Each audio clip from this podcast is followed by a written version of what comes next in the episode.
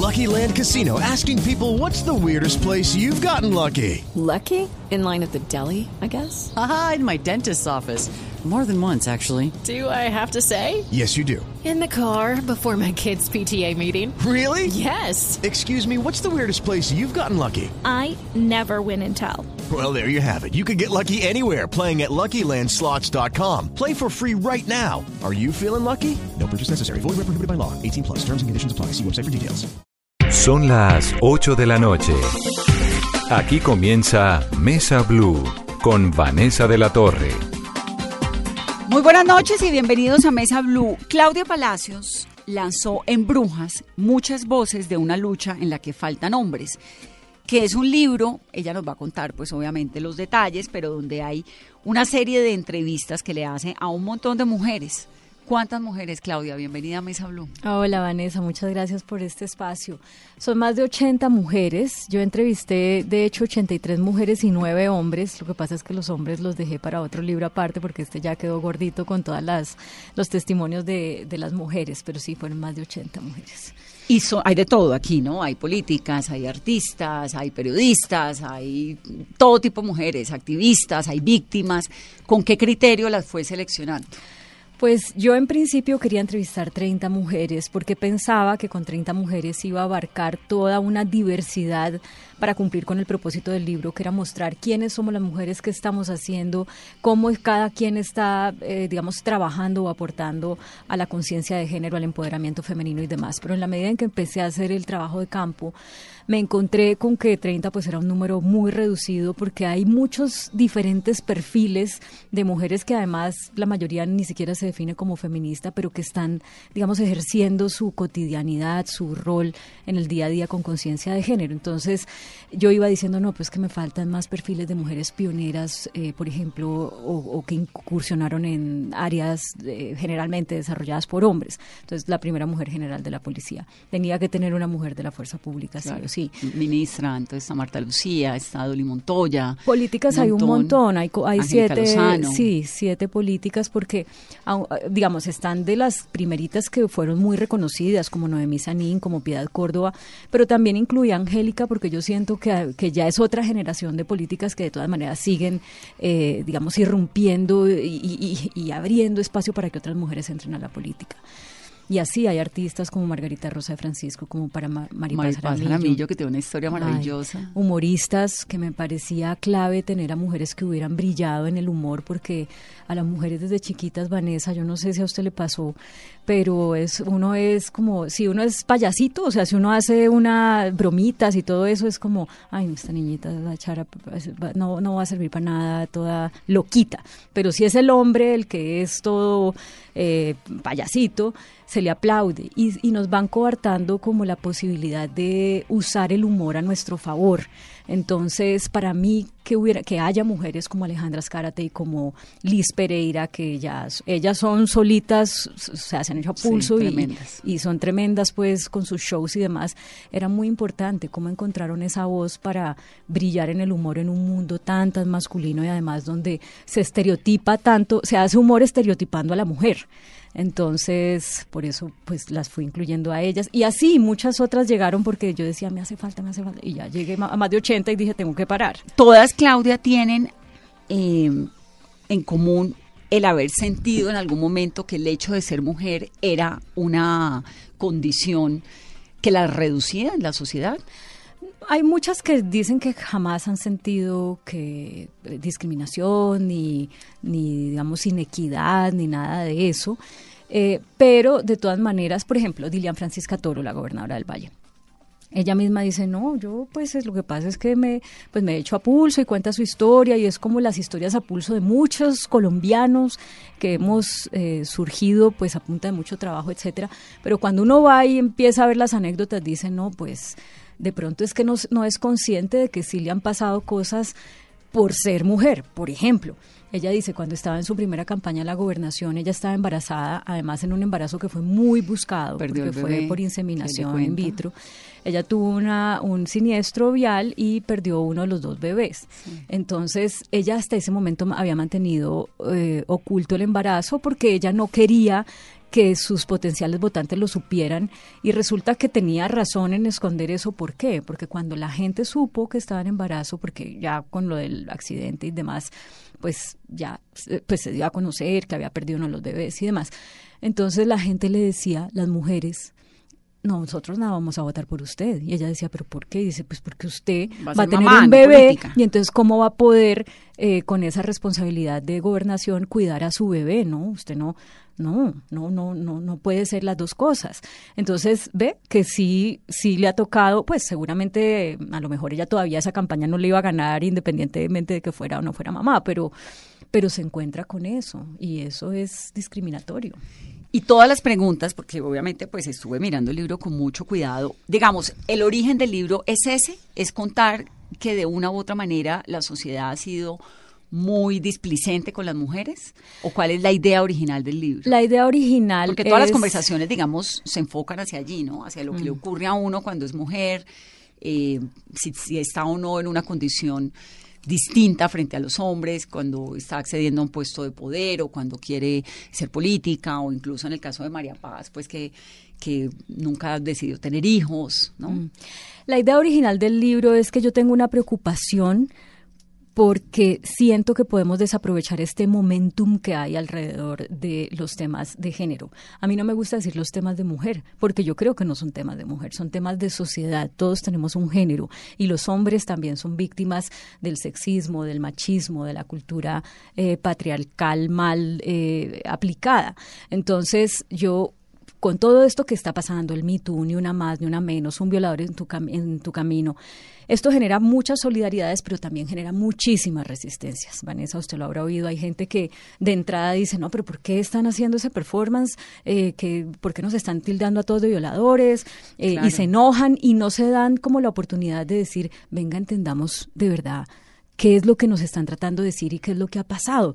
Entonces ejercen una o ponen una resistencia de entrada y a mí me da miedo que por eso perdamos la oportunidad que tenemos como sociedad de acelerar el paso hacia la equidad de género. Entonces yo qué dije, bueno, yo desde lo que yo sé hacer, que es periodismo, y pues yo ya he hecho dos libros y yo entiendo también que los libros le dan a uno la posibilidad de ir más profundamente en el mensaje, voy a hacer un libro para dar herramientas a la gente para que entienda en qué es esto que estamos, que no es una cosa de viejas histéricas, eh, feminazis, como les dicen, eh, sino que es un tema muy importante para la sociedad y que tenemos que saber transitar por este, este momento, por este Pero no es también un poco como señalar a todos los hombres y meterlos en el mismo costal. A mí me impresiona, honestamente, digamos, como que digo, bueno, hay verdaderamente sociedades donde las mujeres son muy, donde la pasan mal, Vamos, si uno ve la sociedad islámica, lo que ocurre en Afganistán, por ejemplo, con las mujeres, o lo que ocurre en Ruanda con las mujeres, con Boko Haram, todo esto dice, bueno, hay sociedades donde realmente las mujeres eh, tienen unas, una situación de vida terrible frente a los hombres. Hay lugares en Colombia donde también las mujeres sufren. Hay mujeres que realmente sufren, que les han pegado, que las maltratan, que no pueden trabajar, que las tienen encerradas. Les han pasado un montón de cosas por el hecho y por su condición de ser mujer. Pero no es un poco como que en este momento, con todo lo que está ocurriendo, se volvió casi que de moda eh, hablar así de los hombres, como decir, bueno, esto es un momento en el que las mujeres, eh, a todas nos ha pasado esto, nos discriminan, un poco como que se volvió un tema casi que de moda. Pues puede ser que para algunas personas sea una moda, pero yo parte también de lo que quiero dar a entender con el mensaje es, con el libro es, esto no es una moda, o sea, miremos las vidas de estas mujeres y entendamos que por más que hayan logrado llegar a posiciones muy altas, desarrollar todo su potencial profesional, han tenido que sacrificar eh, cosas que también son importantes para ella, para ellas, como por ejemplo lo dice Cecilia López, la exministra, que dice yo he pagado mi carrera con agresiones de los hombres, y no es que le hayan pegado, pero hay una serie de cosas que ha vivido en su, en su vida emocional y en su vida profesional que la llevan a decir eso. ¿Y por qué tiene que ser así? Digamos, porque un hombre no se tiene que preocupar de que si es exitoso profesionalmente, puede ser que eh, emocionalmente o en su vida familiar eh, no le vaya a funcionar. En cambio, la mujer sí, la mujer tiene que hacer renuncias a pesar de que las mujeres estudiamos más que los hombres. Nos graduamos de la universidad 11% más mujeres que hombres, pero muchas deciden autoexcluirse del camino de conquistar sus sueños profesionales porque entienden sin que nadie se los diga, Vanessa, es ya una es una cosa de sociedad, de cultura que pues si si no hacen determinadas renuncias, pues su matrimonio está en riesgo, sus hijos no van a recibir la suficiente atención. Entonces es que uno dice, mire, hemos logrado muchas cosas, logramos el voto o lo lograron pues las mujeres que hace 70 años dieron esa lucha, eh, la titulación de las tierras, el derecho a divorciarnos, el derecho a abortar, un montón de cosas que antes no existían. Los hijos naturales que están en la Constitución Exacto. del 91. Pero todavía, a pesar de todo eso que hemos logrado, hay inequidades para que las mujeres puedan vivir en sociedad. O las que dicen, sí, uno dice, uy, qué berraca, esa vieja es una super mujer, no sé qué, pero ¿por qué tiene que vivir una triple jornada? O sea, porque tiene que ir a trabajar, llegar a hacer la comida, revisar las tareas, acostarse tarde. Eh, y ahí hay un tema de inequidad en la repartición del cuidado de los hijos y de los oficios, que es mujeres ocho horas a la semana, mujeres trabajadoras por fuera de la casa. No, hombres siempre nunca deja de ser ama de casa y no deja de ser mamá y sale a la hora que sea Exacto. a revisar la agenda de los niñitos y es perdón corrijo la cifra mujeres 20 horas a la semana hombres 8 horas entonces uno dice pero si uno está teniendo los hijos en pareja y la idea es que los papás también se involucren porque es muy importante el papá para la crianza de los hijos porque las mujeres tenemos que cargar eh, con esa responsabilidad solas. Entonces no es una cosa decirles a los hombres ustedes son los culpables de todos y todas las mujeres las pasamos mal no pero sí es de ¿Qué significa equidad? Equidad en la familia, equidad en el hogar. Porque una mujer en el trabajo se tiene que estar cuidando de vestirse o no vestirse como le gusta, porque eh, le gusta o no le gusta que le digan eh, piropos. Mientras que los hombres llegan tranquilos a trabajar sin pensar si les van a, los van a morbosear o no los van a morbosear, ¿no? Y eso tiene un impacto en cómo la mujer se atreve a desarrollarse en su entorno laboral. Y a veces no pensamos esas cosas. Bueno, pero si aquí nos llega Brad Pitt forradito también. ¿No? Bueno, eso sí. Uno porque no trabaja con Brad Pitt, Claudia, pero si a mí me llega aquí Brad Pitt, yo también, ¿no? Bueno, eso sí, pero lo importante es que cada quien autónomamente pueda tomar sus decisiones, o sea, que una mujer cuando camine por la calle pueda autónomamente, si le gusta vestirse, no sé, con minifalda, botas, medias, lo que sea, eh, lo haga sin miedo a que le puede pasar algo, ¿ya? Sí, que no sea esa excusa de no, es que usted está vestida así, eso sí es pues espantoso de cualquier óptica, ¿no? Exacto. Claudia, en la introducción usted cuenta un poco la historia de su vida y me parece, me parece interesante contarla un poco. Su mamá tiene Alzheimer desde muy joven. Sí, ella fue diagnosticada cuando tenía como 62 años, pero ella ya llevaba unos años, eh, pues digamos, mal, sino que ella le tenía miedo al, al diagnóstico. De hecho, lo que creemos con mis hermanos es que ella sí había sido diagnosticada antes por un médico, ella se guardó el diagnóstico y no nos contó. Pero ya cuando vimos que la cosa pues era demasiado evidente, pues ya mi hermana fue, me acuerdo, la que la acompañó ese día y el médico le dijo, no, pues esto es Alzheimer. ¿Cómo es vivir con una mamá con Alzheimer? Muy duro, joven? muy duro, muy duro, porque eh, cuando uno, digamos, eso, eso coincidió para mí, que soy la mayor, con una etapa de mi vida en que yo ya estaba, mm, ¿cómo le explico? Digamos, uno ya no depende de los papás a esa edad, más ¿Usted bien los papás años? empiezan. Más o menos, ¿era No, bueno, eso fue hace eh, siete años, yo tengo 42, hace que tenía 30 y pico. 35, sí. Pero, pero yo llevaba ya muchos años pues trabajando y demás, solo que como yo había estado por fuera, digamos que la relación con mi mamá pues nunca fue lo, digamos, lo entrañable y lo cercana que es rico que una mamá y una hija tengan una relación así. Yo no, y porque pues las circunstancias nos llevaban a estar siempre lejos. Y cuando yo, yo volví a Colombia eh, y sentía que ya podía como estar más cerca de mi mamá, disfrutarla, eh, y ella pues también disfrutarme a mí, disfrutar a sus hijos después de esa lucha de sacarnos adelante a cuatro hijos, pues en medio tanto trabajo y tantas dificultades, la vida le dice, tiene Alzheimer. Y yo me acuerdo que cuando yo me reuní con ella la primera vez después del diagnóstico, ella me dijo, eh, muy afectada, porque pues todavía tenía unos momentos lúcidos, que ella le dolía no poder disfrutar más a sus hijos y no poder eh, disfrutar a sus nietos. Durísimo. Entonces, y, y, es, y uno empieza a ver el deterioro en el día a día, en el día a día, en el día a día, uno dice, pucha, esta mujer tanto que luchó, tanto que se esforzó, se merecería tener 20 o 30 años de su vida para, para solo recibir bendiciones y felicidad y gozo y, y no pudo hacerlo. Y para mí como hija mayor, además que soy mucho más consciente de la lucha que ella dio después de separarse de mi papá, ser víctima de violencia y demás, pues es muy duro y me parece muy injusto, muy injusto porque pues ella no merecería eso, sí. Claro. ¿Y Sí. está viva todavía? Está viva, pero hace años no reconoce a, a nadie y pues está en una condición que yo francamente digo, pues eso no es digno, eso no es digno para nada. Yo nunca hubiera querido, mi mamá nunca hubiera querido verse así. Ella nunca dejó un consentimiento informado de qué hacer con ella. Si yo estuviera en su posición, y eso es una de las razones por las que yo tengo, a todo el mundo le he dicho, eh, si a mí me llegan a diagnosticar un día, porque además es una posibilidad, porque además en mi familia hay, ya en el último año y medio, otros dos tíos han sido diagnosticados con Alzheimer, también relativamente jóvenes. Yo les digo a mí que me llegan a diagnosticar y al otro día yo me tomo una pepita y me voy de este mundo porque yo no quiero vivir ese deterioro. O sea, para mí vivir no es respirar y que el corazón palpite. Vivir es que uno pueda desarrollar sus planes, sus metas, demás. Y no quiero estar como está mi mamá, pues. Entonces, pues sí es duro. Es duro verla ahí porque pues no hay nada que hacer, esperar a que, a que su cuerpo pare. Es muy joven, 62 años. Muy es joven. Muy joven. Sí, Claro sí. que sí. Claudia, usted también cuenta en el libro eh, un episodio de violencia intrafamiliar muy duro con su mamá. ¿Qué fue lo que pasó y de qué manera eso la marca usted para lo que termina siendo en la vida, ¿no? Que ha hecho, ha sido la voz de Con te vas o te quedas, la voz de migrantes que llegaban a, a- en algún momento a Estados Unidos a buscar estas posibilidades de vida con todo lo difícil que es la migración, ahora haciéndole este reconocimiento o este llamado tan fuerte a la sociedad a través de la voz de mujeres. ¿Qué fue lo que pasó de- dentro de su núcleo familiar que la impactó de alguna manera si lo hizo?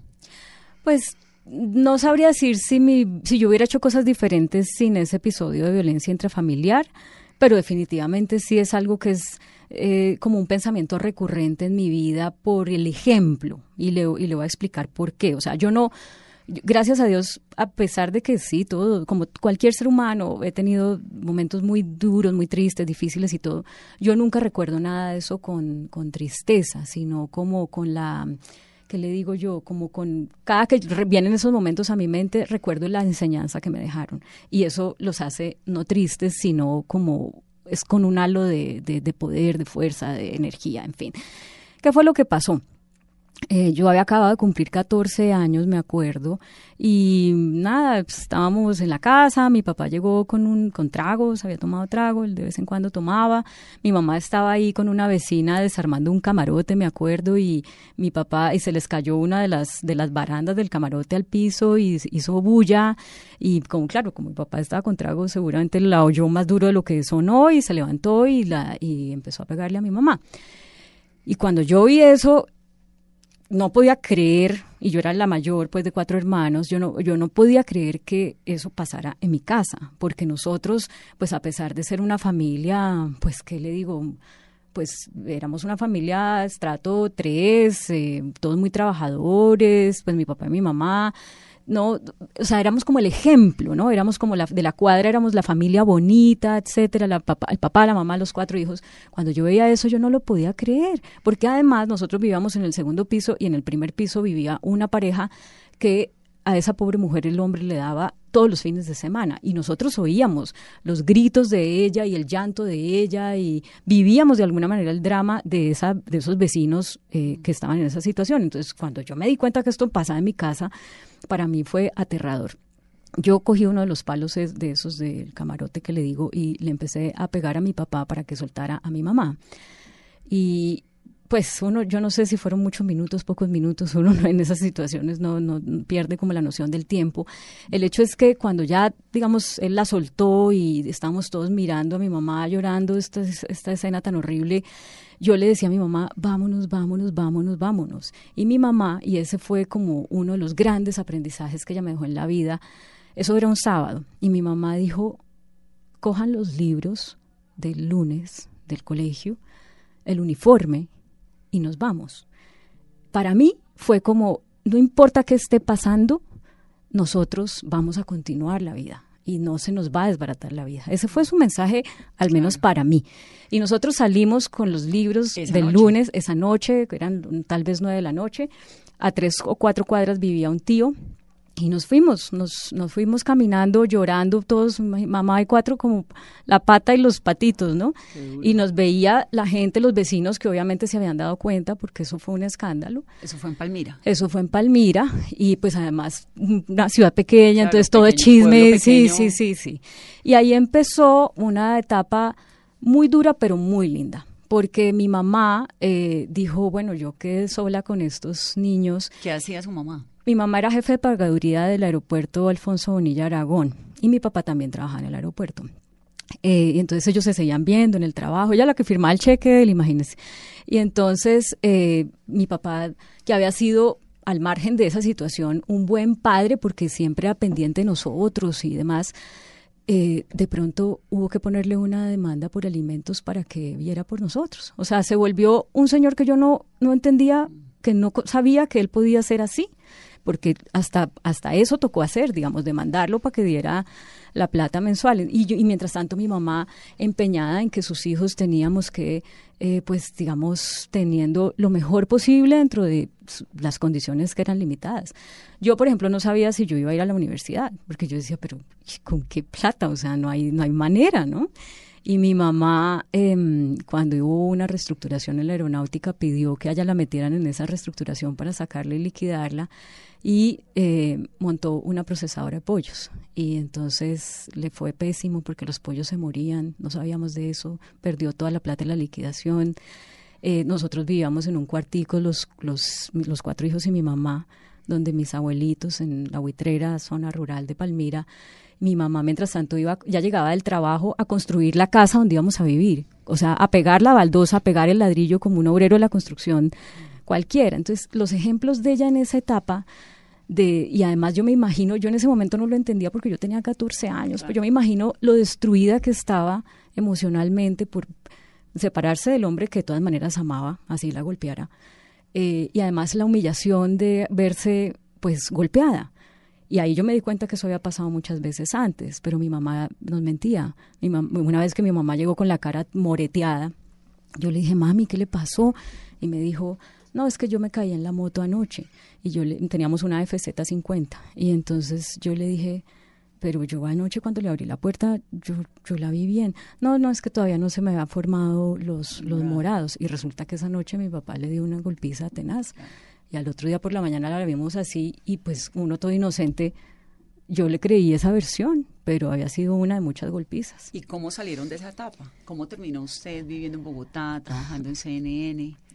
Bueno, yo, eh, eso pasó cuando yo estaba en décimo y entonces cuando ya estaba en once, mi, de todas maneras, pues yo quería estudiar periodismo y yo sentía que uno, pues estudiaba periodismo en Bogotá. O sea, para mí en ese momento, yo que voy a estudiar periodismo en Cali, yo no quiero trabajar aquí. Es que en esa época en Cali no había cómo estudiar mucho periodismo. Pues como la universidad. Estaba la del Valle de la Autónoma Sí. y pues la gente trabajaba en Telepacífico, pero yo, yo quería trabajar en Bogotá.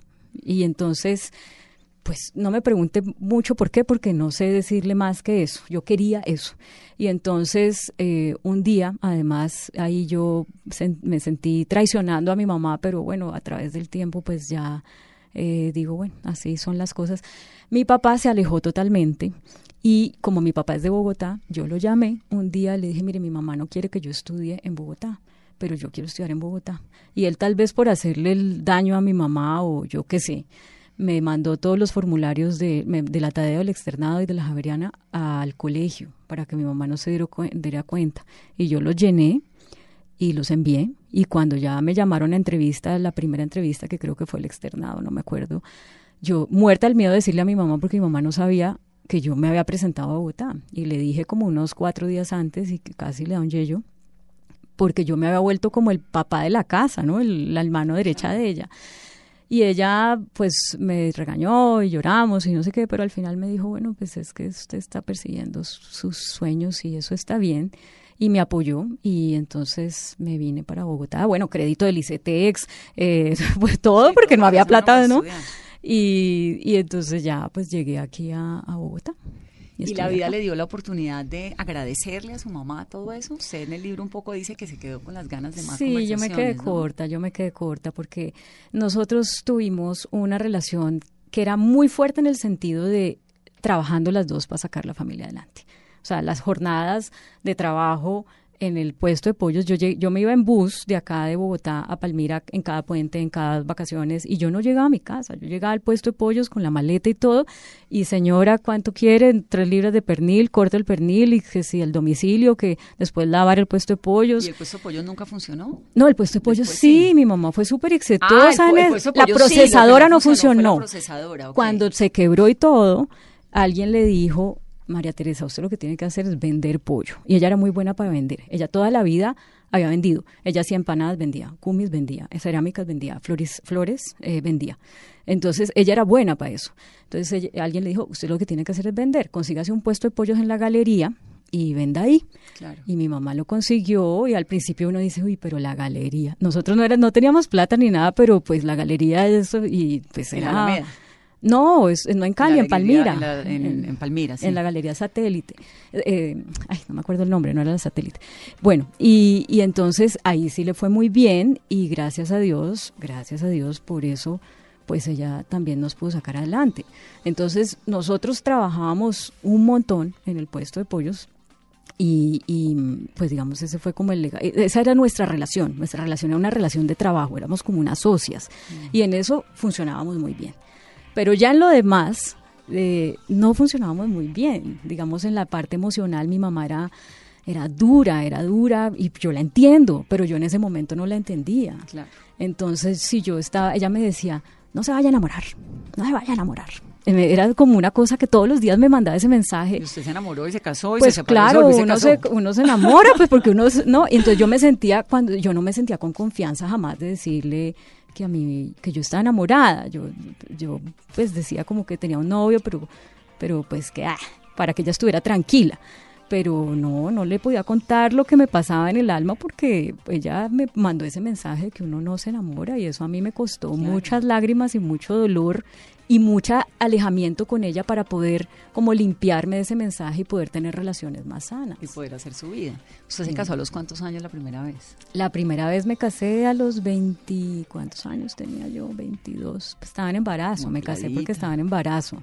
Muy jovencita. Muy niña, sí. Me casé por eso y, y pues, pues sí, con la ilusión de que funcionara, pero pues también muy consciente de que esto era muy difícil, ¿no? Porque uno no se casa, uno no se debe casar porque está en embarazo. Claro, pero eso no lo sabe uno a los 22 años. Exactamente. Entonces, Voy a hacer una pausa. Estamos hablando con Claudia Palacios con su libro En Brujas. Vamos a hacer una pausa rápidamente. Regresamos en Mesa Blue.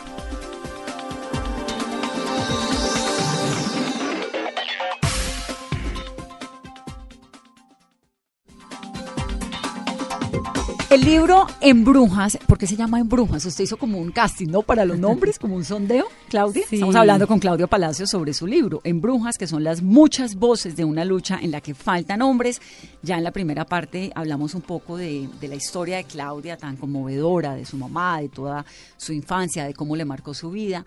Y ahora de esto, de las entrevistas que hay, que además son un trabajo periodístico pues serio. Porque es que uno hacer cuántas entrevistas son, 80 y... 83. 83 requiere tiempo, requiere concentración, requiere estudiar también el personaje, ¿no? Mm, sí, eso fue sumamente demandante. Además, lo hice en cinco meses, que yo misma no la creo, porque mis anteriores libros, el primero lo hice como en año y medio y el segundo como en dos años larguitos. Y este lo saqué en cinco meses. Claro, no estaba trabajando en otra cosa, entonces tenía todo el día para hacerlo.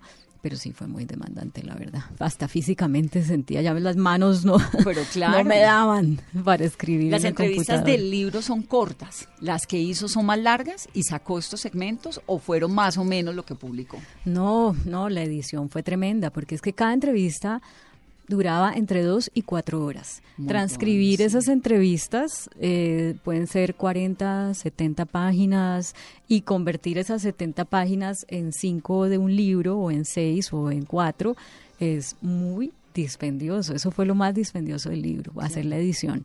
Entonces, eh, bueno, sí. Me estaba contando del nombre. Ah, el nombre. Entonces, ¿yo qué hice?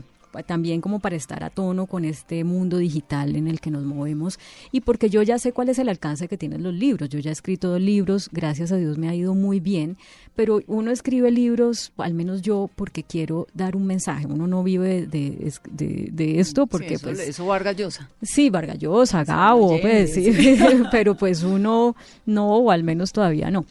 Entonces yo dije, para poder llegar a más personas con este mensaje sobre la equidad de género, necesito hacer una versión digital. ¿Qué hacía yo al terminar cada una de las entrevistas para el texto del libro? Hacer un Facebook Live con todas estas personas, a todas les preguntaba las mismas siete preguntas, y entonces eso fue creando una comunidad alrededor del libro, que fue muy bonito porque había gente que siempre se conectaba y decía, ay, pregúntele tal cosa, bueno, cosas así. Y yo después, esas entrevistas del Facebook Live, las edité, las subí a mi canal de YouTube, Claudia Palacios Oficial, y con cada una generé un código QR, que es el que la gente puede encontrar al final de cada una de las entrevistas en el libro, para conocer a las mujeres físicamente y para que las oigan respondiendo otras preguntas. La última de esas preguntas era, ¿usted cómo le pondría este libro? ¿Por qué hice eso? Porque parte también del mundo en el que estamos es que no, o sea, uno trata de ser delicado y políticamente correcto y siempre la embarra. O sea, no falta quien se, se ponga, eh, pues digamos, eh, sensible por una palabra y resulta que eso ya no es, ya no se dice así, no sé qué, y en esos temas de género sí que hay delicadezas con respecto a eso. Entonces yo quería como tener todos esos insumos, a ver de qué le sonaba a la gente que podía ser un título para este libro. Entonces yo tenía 83 eh, opciones de título cuando terminé el libro y llegué a, las, a mis propias conclusiones, de esas 83 saqué cinco que eran afines a mis conclusiones. ¿Eran cuáles?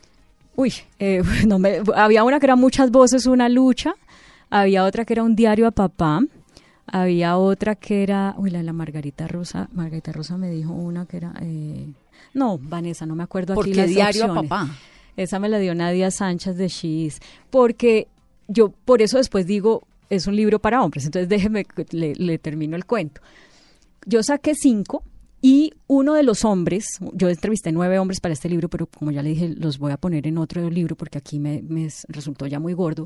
Uno de los hombres me dijo, ¿por qué no hace algo como para desmitificar quitar los estereotipos con los que insultan a las mujeres. Porque a las mujeres cuando nos quieren insultar, lo más bonito que nos dicen es brujas, pero zorra, eh, mil cosas pues que son inmundas, que no tienen que ver con la crítica en sí, sino con que siempre se nos meten con nuestra moral o con nuestro aspecto físico. Entonces, él me hizo una reflexión que me parece muy interesante, que es pues como que uno no se debe centrar en estar respondiendo insultos, insultos, insultos, porque hay muchas otras, eh, muchos otros retos más allá de los insultos. Y uno de esos insultos, pues es que a uno le digan bruja.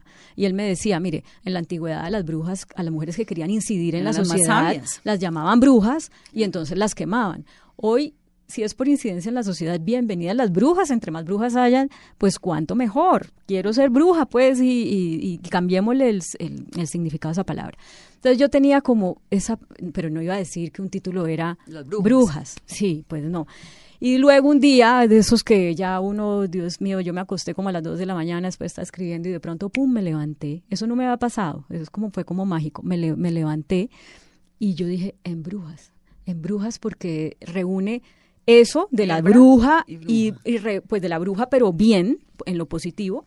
Y hembra porque es que todas estas mujeres la palabra hembra es como lo que define ese poder creador de las mujeres, ¿cierto? Que uno tiene la capacidad de, como de dar a luz, traer la vida al mundo. Pues la preservación de la, de la especie, humana, sí. la especie, nada más y nada menos. Pero estas mujeres trascienden aquello de traer vida humana al mundo. Es, todas las mujeres estamos creando proyectos, creando ideas para incidir más en la sociedad. Entonces, me, me, pues digamos como que me empataban muy bien, me parecía muy sonora. Y cuando hice la votación, eh, en Brujas fue ganando casi todo el tiempo. Y de pronto los últimos días, ¡pum!, muchas voces una lucha, más votación. Y yo decía, no, pero muchas voces una lucha no me gusta porque muchas voces una lucha puede ser la lucha campesina, la lucha obrera, la lucha, muchas cosas. Entonces, al final dije, bueno, le voy a poner en Brujas, que quedó de segundo, y a muchas voces una lucha, que es el subtítulo, le, agrego en la que faltan hombres, porque ese es uno de mis de las conclusiones del libro es hombres, métanse en esto, así crean que no están de acuerdo, porque si no, entonces ahí sí va a pasar lo que muchos temen, que es que se voltea la balanza para el otro lado. No se trata de que las mujeres seamos, somos mejores que los hombres ni que somos más nada, es que debemos equilibrar la, el terreno para que de verdad la sociedad sea equitativa y nos complementemos los talentos de los hombres con los de las mujeres. ¿Por qué diario a papá era una opción? Ah, bueno, entonces porque muchas de las de las mujeres a las que yo entrevisté tenían o una relación muy bonita, muy espectacular con su papá. Y eso fue lo que a esas mujeres les dio como esa, esa, esa fuerza, ese poder, esa, esa seguridad que a muchas mujeres les falta. Tener papás desde niñas, digamos, muy presentes y muy conscientes. Una de ellas me decía, mire, mi papá me decía, este es un mundo hecho por hombres para hombres. Y como usted es mujer, entonces usted se tiene que preparar para que el mundo no se la coma. Mm. Entonces, los hombres cuando ejercen su paternidad con esa conciencia, pues tienen el efecto en sus hijas, sí. de una seguridad, de una fuerza. Ahora, yo puse eso en estos días en un trino y bueno, como son las redes, ay, entonces las que somos madres solteras, entonces, no. También. Sí, también, pero eso no quiere decir o sea, cada quien adquiere fortaleza de diferente forma, pero eso no quiere decir, y para mí es un llamado muy importante decirles a los papás, oiga, de verdad, si usted trae hijos al mundo, si trae mujeres al mundo, usted es fundamental en que esa mujer sea una mujer que no sufra este mundo, sino que se lo que goce este mundo. Sí, los componentes que da el papá, los de la mamá también, los de los tíos, los primos, los amigos, todo lo que quieras, pero realmente los componentes que da eh, el papá en la crianza de una hija son tremendos. Yo lo digo porque tuve un papá impresionante. ¿Qué pasó con su papá? ¿Volvió a hablar con él? ¿Lo volvió a ver? Nosotros lo, lo perdonamos, mi mamá lo perdonó, nunca volvieron a ser pareja, pues, pero, pero sí, sí, volvimos a pasar Navidad juntos, a pasar Año Nuevo juntos. Pero nunca volvieron eh, ellos, no. Por ahí, yo creo que tuvieron como una rejuntín, como una vez que mi mamá le hicieron una cirugía, entonces mi papá estaba ahí cuidándola y todo, y bueno, yo no sé, pero, pero, eso usted fue... con su papá eh, nosotros, esa relación? Sí, nosotros sanamos la relación. Lo que pasa es que muchos años después hubo un nuevo episodio de violencia y es, pues no fue con mi mamá, pero yo no he podido superar eso. Nunca volvió hasta, pues hasta Pues de eso han pasado ya unos dos años y yo no, yo lo, yo le, lo que le digo a mi papá es lo mismo que le digo a muchos hombres que son violentos porque eh, necesitan ayuda y uno no se puede negar a, buscar, o sea, el orgullo no lo puede ganar a uno eh, para uno no reconocer que necesita ayuda. O sea, una persona que es violenta a lo mejor no es violenta porque quiera ser violenta, padece ser violenta en muchos casos, pero necesita ayuda. Y entonces yo lo que le dije es, pues busque ayuda y cuando, cuando acepte ayuda volvemos a hablar porque yo no me voy a someter a pues a esas situaciones. Claro.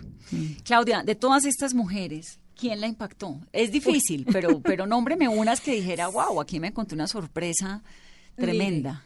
¿Sabe que me sorprendió, por ejemplo, Marta Lucía Ramírez cuando cuenta el episodio de la hija, ¿no? Sí, en algún momento, cuando ella fue ministra de Defensa, bueno, le pasaron dos cosas. Cuando no le dan el Ministerio de Comercio Exterior, se lo van a Juan Manuel Santos y ella cree que fue por su condición de mujer. Y por otro lado, cuando el comandante de las fuerzas militares, que obviamente le molestaba y le sabía hartísimo tener una jefa ministra de Defensa, le dijo, no, su hija está en problemas y si no la saca de Colombia no le podemos asegurar la seguridad a ella. Mm. Y entonces está ahí como en esta disyuntiva de ser mamá y ella dice, bueno, yo la verdad es que por ser mujer casi que me la montaron. Muy duro fue eso para ella. En la entrevista que está grabada en grabadora, no en la, ella cuenta ese episodio en el Facebook Live que hicimos, pero en la de la grabadora ella, eh, y en el Facebook Live no llora, digamos, ya, ya está como más tranquila, pero antes, minutos antes lo había contado, y en ese audio ella se, se, se derrumba mucho porque eh, pues para ella fue muy duro digamos, la estaban criticando por ser la ministra, por ser la primera mujer ministra de defensa y que una mujer no servía para eso y que nadie le iba a hacer caso y no sé qué. Cuando le vienen con esto de que la hija es objetivo militar, ella dice, ella sintió que le faltó quejarse y, y, exigir, más que quejarse, exigir, imponerse, porque ella no quería como dar otro papayazo para que la siguiera molestando por ser mujer, por llegar al Ministerio de la Defensa. Entonces ella se arrepiente y se le quiebra la voz cuando le dice toda la vida porque eso hizo que su hijita de 16 años, que es su única hija, se fuera al país. Y nunca más volviera. Y nunca más, pues, o sea, Viene vacaciones, bien, sí. Y, sí, pero, pero perdió como ese contacto permanente con su hija y eso, pues, para ella fue un sacrificio de vida enorme. Pero si quiere que le digo, la mujer que más me impacta de estas más de 80 mujeres es la primera que está en el libro, que es María Teresa Arizabaleta. Ella es muy inspiradora para mí. Ella es una de las sobrevivientes de la lucha por el voto femenino en Colombia. María Teresa empezó esa lucha cuando tenía ocho años y yo le dije a ella cuando la entrevisté, ella es caleña, entonces yo le dije, pero María Teresa, vos a los ocho años, ¿qué, idea ibas a tener de qué era esa cosa del voto femenino y para qué y por qué? Entonces dicen, pues mira, bayunísima ella, espectacular. Me dice, mira, Esmeralda Arboleda, que era la, la líder de esa, de esa búsqueda del voto femenino, fue muy estratégica en buscar mujeres de diferentes edades, de diferentes regiones de Colombia, de diferentes ideologías, para precisamente hacer pues una, una unión, una cosa poderosa, a pesar de las diferencias ideológicas, etcétera, eh, digamos, de idiosincrasia, etcétera. Y a, a, María Teresa la escogió porque María Teresa era muy buena oradora. Y entonces era muy, digamos, tierno ver a una niña de ocho años montada en una tarima hablando del voto femenino y eso generaba adeptos. Pero no fue que María Teresa y todas ellas, cuando María Teresa tenía nueve años, se logró el voto y qué dicha. No.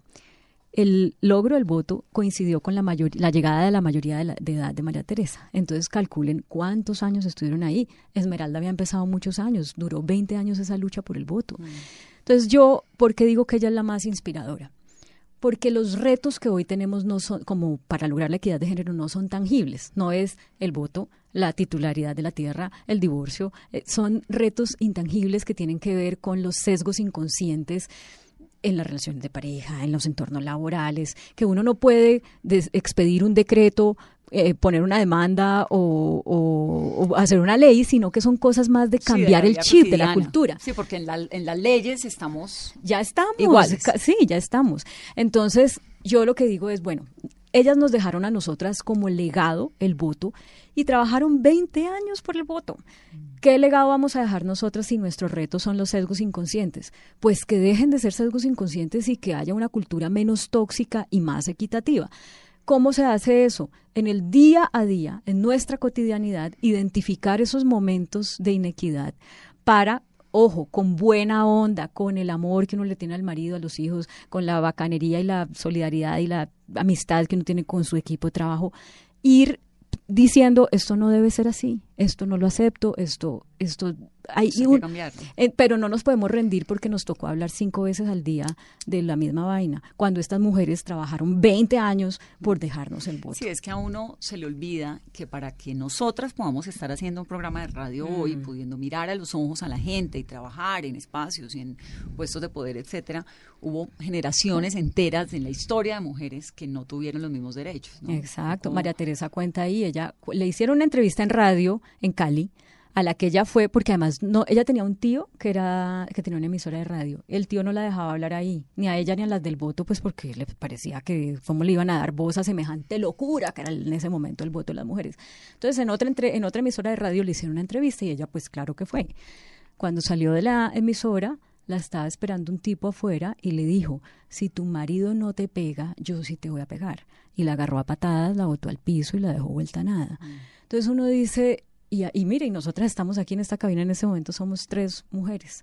Eh, y eso no es, eso no fue gratis y eso costó mucho. Entonces nosotras no podemos dejar de ver los retos que siguen existiendo para que a la siguiente generación no le dejemos como herencia seguir hacer lo que nosotras no pudimos hacer. ¿Qué tan solidarias somos las mujeres con las mujeres? Yo creo que hay de todo, Vanessa. Hay, hay mujeres que ya tienen, que, que ya hicieron el clic y que son muy conscientes de que como mujeres nos tenemos una deuda entre nosotras y es que hemos sido eh, un poco difíciles con nosotras mismas y eso se explica en cierto modo porque como los puestos más altos en las empresas los ocupan mucho más los hombres que las mujeres, pues cuando las mujeres llegan a una posición de poder aspirar a esos cargos empiezan como a echarse codo y a, y a, pues sí, a hacer las cosas más difíciles entre mujeres.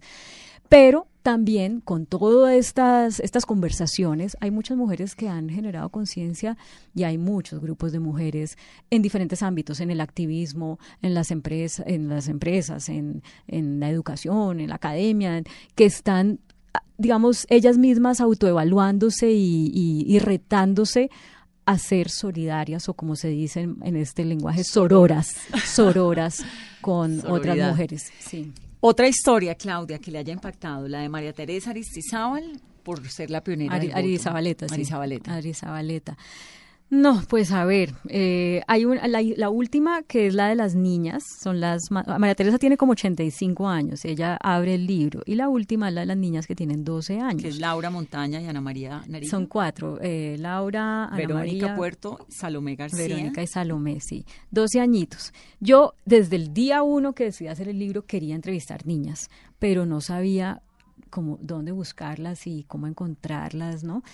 Y un día iba, iba manejando mi carro y estaba oyendo la emisora de la Universidad Nacional. Y oigo a unas niñas diciendo, hablando sobre la menstruación y sobre lo que para ellas había significado tener el periodo y cómo eso en su relacionamiento con los niños de su mismo colegio, que es un colegio mixto, pues tenía unos efectos que no siempre eran positivos y que las hacían sentir como, eh, como si fueran menos o como bichos raros, pero mal. Entonces yo dije, estas son las chicas que yo tengo que entrevistar. Y las busqué. Ay, quedé enamorada de esas muchachas porque eh, me, me emociona ver cómo ellas son conscientes de los sesgos, una cosa que a mí no me pasaba cuando yo tenía la edad de ella, porque uno creció Es que uno a los 12 años estaba jugando muñecas. pues exacto. Pero, pero claro, uno creció como sintiendo que era así. Yo me acuerdo que a mí una vez me pasó, imagínense esta historia tan fea. eh, una vez me pasó que yo estaba con un vecino, amigo de mi papá, y estábamos mi papá, mi mamá, el vecino y yo. Y el vecino se sacó un moco. Y, y ¿Se llegó un moco. Y llegó y me lo hizo como así, como, como tirármelo a mí. Y entonces yo. ¿Vecino grande o adulto? Pues grande. pues, amigo de los papás. Sí, y además delante de mis papás. Y yo me, me, me enojé, pues obvio. Y yo le dije alguna cosa, pues le contesté. Y mis papás, mi papá no dijo nada y mi mamá en ese momento no dijo nada, pero después me dijo que bien hecho, que, que no. Y entonces yo digo, es que uno siente que hay cosas como que son así, o uno creció sintiendo que pues sí, que hay cosas que son y normales y uno no, pues no tiene como los, ni siquiera los mecanismos para poder responder asertivamente en cada momento. En cambio, estas chinas de ahora ya son mucho más conscientes de los sesgos, entonces ya tienen como más herramientas para responder. Pero a pesar de eso, les siguen pasando cosas que no saben enfrentar. En un partido de básquetbol, cuando una tenía 10 años, nadie le pasaba, los niños no le pasaban el balón.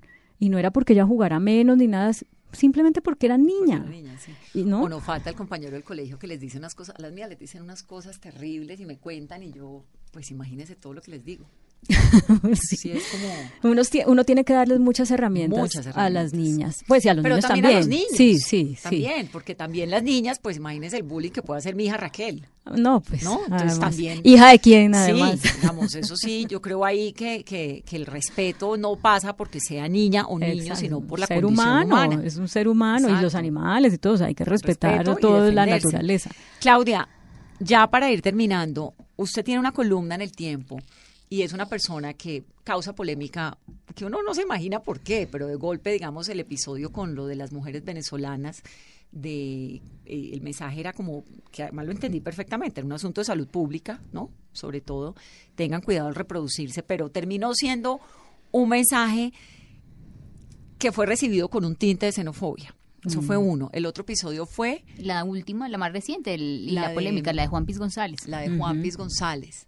¿Cómo vive usted esos episodios? Porque las redes sociales son una maravilla, pero también son durísimas. Lo vuelven a uno nada y le dicen cosas y uno un poco termina, ¿no? Como teniendo, este fin de semana me pasó que estaba con un periodista joven y estamos hablando de este tema y me preguntó como que cómo lo lidiaba y yo le dije, no, pues la verdad es que a mí me tiene sin cuidado, o sea, yo no estoy blinda, no sé, me blindé con las palabras, bloqueé un montón de cosas, entonces no me doy cuenta, ¿no? Pero a usted le ha pasado y le ha pasado duro. ¿Cómo lo vive? Sí, pues a mí me ha pasado muchas veces y en la medida en que uno le pasan varias cosas varias veces, pues uno se va se volviendo más fuerte. Sí, eso sí, eso es una cosa. Otra cosa es que yo siento que hay, tenemos, y de hecho esa es una columna que pienso escribir, un- tenemos unas dificultades de comprensión de lectura bárbaras, más la cantidad de gente malintencionada que así entienda no quiere hacer daño, más la cantidad de gente que está detrás de los clics y de, y de los seguidores. Entonces, ese es un cóctel explosivo, falta de comprensión de lectura, eh, gente detrás de los clics y, y malintencionados. Yo, a ver, empecemos por una cosa, con lo de, eh, usted dice, las venezolanas. venezolanas. Que yo nunca hablé de las venezolanas, yo hablé de los venezolanos, porque para mí, y pues no, y debería ser así para todo el mundo, pues traer hijos al mundo es una cuestión de una pareja, una señora y un señor. Entonces yo nunca señalé a las mujeres venezolanas, señalé a los venezolanos. Nunca hablé ni siquiera de que abortaran, ni y mucho menos que pues se deshicieran de sus hijos, ni nada de eso, sino que como se los di, se los he dicho a los colombianos en otras columnas, eh, uno tiene que ser responsable de, de los hijos que trae al mundo, porque es que traer una vida humana al mundo es una, es una, es un reto enorme, es difícil, es difícil criar hijos. Y no es que esto un hijo. Yo tengo solamente un hijo, pero, pero no es que esto pues sea una cosa que solamente si usted tiene plata puede, no, porque mucha gente se fue, por ahí y no, yo creo, yo conozco familia, a ver, mi propia familia, mi mamá y mi papá eran unas personas muy humildes y que nos sacaron a cuatro hijos adelante trabajando honradamente, arduamente eh, y pues como sin distraerse en cosas que otros se distraen y entonces no logran sus sueños, pero mis papás nos enseñaron a trabajar y a lograr los sueños. Entonces, no es una cuestión de que los ricos sí pueden tener hijos y los pobres no, como mucha gente lo interpretó. Es, mire, si usted trae una vida al mundo y está en esas condiciones, pues piense que no le va a poder dar lo mejor y piense que además va a generar rechazo entre mucha gente que ve la, la migración con una angustia, con una impotencia de que no porque te dio un plato de comida hoy o un regalo de Navidad solucioné el problema de la migración. Entonces, pues ese era el mensaje. Ahora, quién lo tergiversó, quién lo volvió patas arriba, quién con eso ganó clics, pues yo qué hago ante eso, Vanessa. O sea, esas son las redes y ahí están y pues eh, no, no puedo hacer absolutamente nada. Lo de Juan Piz González la semana pasada. Lo cogieron por el lado de que como que tan ridícula yo que estaba criticando a Juan Piz porque se lucraba con lo que hacía cuando como si yo no me lucrara con hacer lo que hago. Pues yo simplemente digo, pues vuelvan y lean y verá que yo no dije eso. Yo lo que dije es que el señor dice que en este país no hay garantías de nada y yo creo que el hecho de que él pueda hacer lo que le gusta y vivir de, lo, que, hace es que existen garantías. No le existen para todo el mundo, pero no me parece responsable que uno, teniendo la, eh, digamos, figuración que él tiene, salga a decir que en este país no hay garantías de nada, porque entonces mucha gente se pega de eso y, y, y aquí están es tratando de desinstitucionalizar el país y bueno, eso ya nos llevaría a otra conversación. Entonces, pues, sí, las columnas, pues, también para eso son las columnas, ¿no? Son Claro. columnas de opinión y uno opina. totalmente de acuerdo. Y pues si la gente no quiere entender o tergiversa el mensaje, yo creo que uno pues no tiene mucho, Hay gente a la que le gusta polemizar a través de lo que hace, de las caricaturas, de las columnas, de lo que sea. ¿A usted le gusta? Digamos, se siente cómoda en esa, en esa posición en la que termina creando un montón de polémica y gente que la aplaude, pero que también la critican duro, o no le molesta, o no le incomoda, o es parte del oficio y ya. Pues es que el objetivo no es ese. Mucha gente me ha dicho como, eh, ay no, que hablen de uno malo bien, pero que hablen. Y yo digo, no, no se trata de eso. Yo lo que quiero es que la gente entienda los mensajes. ¿ya? Y por eso me esfuerzo mucho en hacer una columna con rigor, con argumentos y hacer libros que cuesta mucho hacerlos y que uno no gana, o sea, prácticamente nada, porque considero que uno como comunicador de- debe ser responsable de los mensajes que crea y argumentarlos. Si generan polémica, pues el, digamos el día que generan polémica o los días o la semana y si lo critican a uno, yo lo que hago es, mire, si me hablan con irrespeto y con insultos, bloqueado, papito. Eso sí, a ver, hasta aquí llegamos, mi amor, porque yo no tengo por qué, eh, pues, recibir toda esa mugre. Eh, si me hablan con crítica, así sea dura, pero crítica, yo trato de responder. Ahora, si una columna genera una polémica y vamos en tres días de polémica, pues yo ya al tercer día, ya al cuarto ya no sigo respondiendo porque pues yo tengo otras cositas que hacer. Sí. El libro se llama En Brujas, Voces de una lucha en la que faltan hombres. Son 83 entrevistas a mujeres de todo tipo y la verdad que está muy, muy interesante. Tiene el capítulo de las vulnerables y vulneradas, las creyentes, el cuerpo, la belleza, la sexualidad, las rompesquemas, las activistas y emprendedoras, las emblemáticas. Claudia, bienvenida siempre a Mesa Blue. Qué gusto Ay, haberla tenido aquí. Vanessa, muchísimas gracias por este espacio. Felicitaciones también porque usted este año se lanzó a las letras y entiendo que ha sido muy exitosa y ojalá empiece una carrera ahí muy larga y muy productiva. Muchas gracias, Claudia, por estar en Mesa Blue. Y a ustedes que tengan una muy feliz noche. Y bueno, feliz Navidad, que estamos totalmente en onda navideña. Esto es Mesa.